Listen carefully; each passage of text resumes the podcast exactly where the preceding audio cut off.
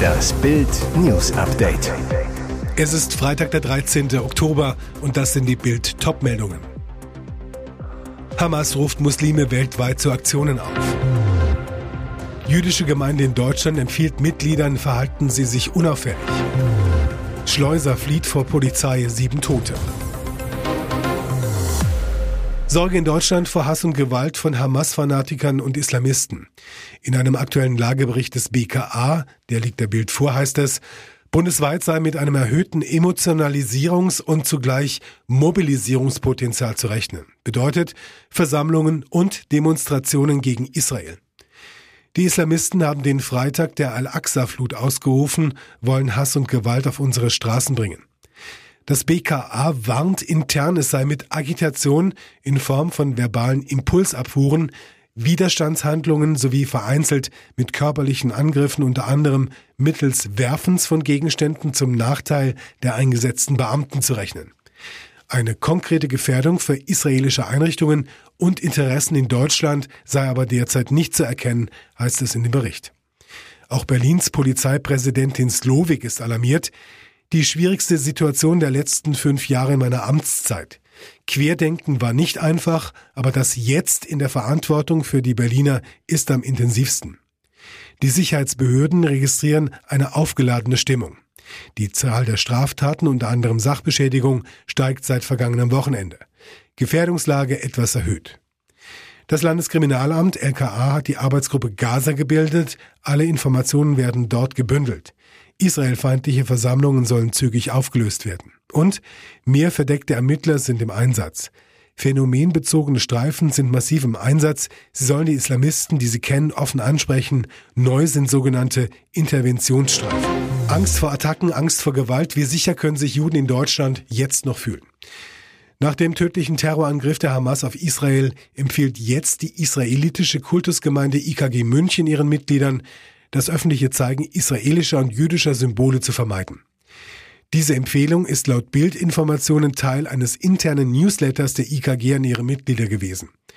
Wortwörtlich steht dort unter einem Punkt, seien Sie aufmerksam, verhalten Sie sich unauffällig und meiden Sie pro-Palästina-Demos und das öffentliche Zeigen von israelischen und jüdischen Symbolen. Am Donnerstagabend lief eine Gedenkveranstaltung in München vor der Synagoge am St. Jakobsplatz, bei der um die Opfer des Hamas-Terrors getrauert wurde. 2000 Menschen nahmen teil. Thema waren auch Pro-Palästina-Aktionen. Münchens Oberbürgermeister Dieter Reiter. Die unsägliche Palästina-Demo am Montag auf dem Marienplatz wird strafrechtlich untersucht. Wir werden alle Demonstrationen in diesem Zusammenhang verbieten. Für heute Nachmittag ist eine Pro-Palästina-Aktion im Bereich der Münchner Synagoge und am Odeonsplatz angemeldet, bestätigt die Polizei auf Bildanfrage. Der Präsident der Konferenz der europäischen Rabbiner Goldschmidt fordert in einem offenen Brief an Münchens Oberbürgermeister Dieter Reiter ein Verbot des angekündigten Protestmarsches der Gruppierung Palästina spricht. Ein Verbot des Marsches hat auch Bayerns Antisemitismusbeauftragter Ludwig Spähnle gefordert. Ich fordere die zuständigen Behörden auf, alle rechtlichen Möglichkeiten auszuschöpfen, um die Demo zu verbieten, so Spähnle in einer Presseerklärung. Ministerpräsident Markus Söder sagte am Donnerstagabend, Palästina-Organisationen, die sich nicht distanzieren, müssen verboten werden. Horror auf der Autobahn A94 mitten in der Nacht. Heute früh gegen 3.15 Uhr kam es laut Autobahnpolizei zu einem schweren Verkehrsunfall an der Anschlussstelle Ampfingwald-Kreiburg im Kreis Mühldorf-Inn. Laut Polizei war ein mutmaßliches Schleuserfahrzeug zuvor einer Streifenwagenbesatzung der Bundespolizei aufgefallen. Laut Polizei hatte der Vito ein Wiener Kennzeichen. Der Fahrer des Mercedes Vito hatte daraufhin seinen Kleintransporter stark beschleunigt und wollte sich der Kontrolle entziehen. An der Anschlussstelle Ampfingwald-Kreiburg raste der Mercedes Vito von der Fahrbahn und überschlug sich in der Kurve.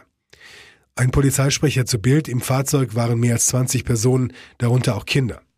Von den Insassen wurden sieben tödlich verletzt. Ob Kinder unter den Todesopfern sind, momentan unklar. Wir müssen uns erst einen Überblick verschaffen, sagte ein Sprecher. Alle weiteren Insassen wurden leicht bis schwer verletzt und kamen in umliegende Krankenhäuser. Die Polizei ermittelt jetzt wegen eines möglichen Tötungsdelikts. Die Ausfahrt Ampfingwald-Kreiburg ist rund 50 Kilometer von der Grenze zu Österreich entfernt. Seit Monaten steigt nach Informationen von Bundespolizei und bayerischer Grenzpolizei die Zahl der registrierten unerlaubten Einreisen. Erst vor wenigen Tagen war ein mutmaßlicher Schleuser bei Burghausen mit vier Menschen im Auto vor der Bundespolizei geflohen und hatte dabei einen Unfall verursacht. Es gab zwei Schwerverletzte. Und jetzt weitere wichtige Meldungen des Tages vom Bild Newsdesk. Der Terror, den die Hamas aus Gaza verbreitete, hat die ganze Welt entsetzt. Nun rüstet sich Israel für einen großen Militäreinsatz, es geht nicht nur um die Rettung der mehr als 130 verschleppten Geiseln aus den Fängen der Islamisten, sondern auch um die Sicherheit des jüdischen Staates. Doch während um den Gazastreifen eine riesige Mobilisierung stattfindet und tausende israelische Soldaten eintreffen, blickt das ganze Land auch immer wieder besorgt nach Norden. Denn im Libanon herrscht die Hisbollah, die weitaus schlagkräftiger und besser ausgestattet ist als die Palästinensergruppen in Gaza. Am Donnerstag flog die israelische Luftwaffe zwei Angriffe auf Ziele in Syrien. Bei Damaskus und Aleppo wurden Waffentransporte getroffen, offenbar Nachschub aus dem Iran für die Hisbollah. Denn die Partei Gottes ist de facto eine Einheit der iranischen Revolutionsgarden im Libanon. Während des libanesischen Bürgerkriegs Mitte der 80er Jahre rekrutierten IRGC-Offiziere tausende Schiiten im Libanon, stellten dort die Hisbollah auf, getreu dem Aufruf Ayatollah Khomeini Khomeinis, die islamische Revolution überall auf der Welt zu verbreiten. Zwar ist Hassan Nasrallah Oberhaupt der Organisation, doch die letzte Befehlsgewalt liegt bei den Revolutionsgarden in Teheran. Schlimme Hassattacke. Die israelische Flagge am Roten Rathaus wurde von Unbekannten herabgerissen. Die Tat geschah am Mittwochabend gegen 19 Uhr. Nach Bildinformationen kletterten die Täter den Fahnenmast hinauf.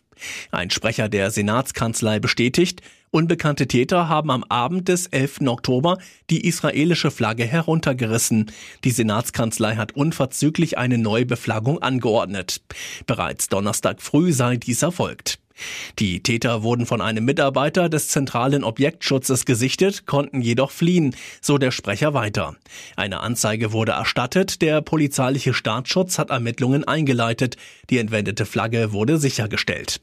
Besonders ekelhaft an dieser Attacke, die Flagge wurde in einem nahegelegenen Mülleimer wieder aufgefunden, so ein Polizeisprecher zur BZ, die Ermittlungen dauern an. Der Berliner Senat steht in voller Solidarität an der Seite Israels und wird auch weiterhin alles dafür tun, dass Israelfeindlichkeit und Antisemitismus keinen Raum in unserer Stadt bekommen, so der Sprecher weiter. Die israelische Flagge weht seit den brutalen Anschlägen der Hamas-Terroristen vor dem Roten Rathaus.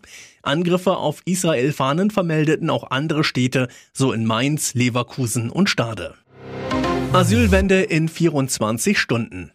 Im Gesellschaftshaus des Palmengartens in Frankfurt sitzen gestern und heute die 16 Ministerpräsidenten zusammen. Wichtigstes Thema Migration.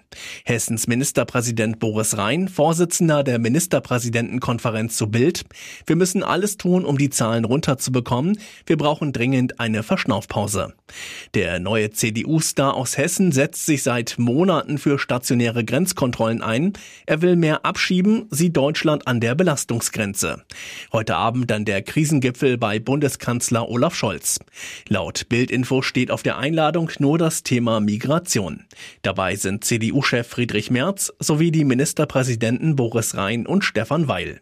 Nicht dabei ist Reinhard Sager, Präsident des Deutschen Landkreistags. Der sagt zu Bild, wir sind beim Gipfel nicht dabei, haben nichts von Scholz gehört. Wir tragen die Hauptlast und sitzen nicht am Tisch. Wir brauchen dringend die Unterstützung der 16 Ministerpräsidenten. Die Bundesminister sollen, so fordert Sager, die Zuzugszahlen aus irregulärer Migration stoppen und die ohne Bleibeperspektive abschieben. Wer kennt dieses fröhliche Babygesicht nicht? Das Sonnenbaby der Teletubbies. Lang, lang ist es her, von 1997 bis 2003 quietschten Tinky Winky, Dipsy, Lala und Po über die Bildschirme in unseren Wohnzimmern. Und über ihnen schien die Sonne, der Jessica Smith ihr Babygesicht lieh. Sie ist heute 28 und verkündete fröhlich selbst eine Baby-News. Sie ist zum ersten Mal schwanger. Auf ihrem Instagram-Account postete sie stolz Ultraschallfotos ihres Nachwuchses, den sie zusammen mit ihrem langjährigen Freund Ricky Latham bekommt. Wenn aus zwei drei wird, schreibt sie dazu. Als sie für die Sonne der Teletubbies so niedlich gelächelt hat, saß in Wahrheit ihr Vater hinter der Kamera und brachte seine Tochter mit Spielzeug zum Lachen. Ob sich diese Fröhlichkeit auch auf ihr Baby vererbt? Das wäre eine echte Transferüberraschung. Auf der Suche nach Verstärkungen liegt der Fokus der Bayern neben einem neuen Innenverteidiger vor allem auf einem defensiv denkenden Sechser. In der Bildsendung Englische Woche wird nun enthüllt, dass sich die Bosse aber auch mit einem Mittelfeldstar mit ganz anderen Qualitäten beschäftigen, mit Manu Kone aus Gladbach.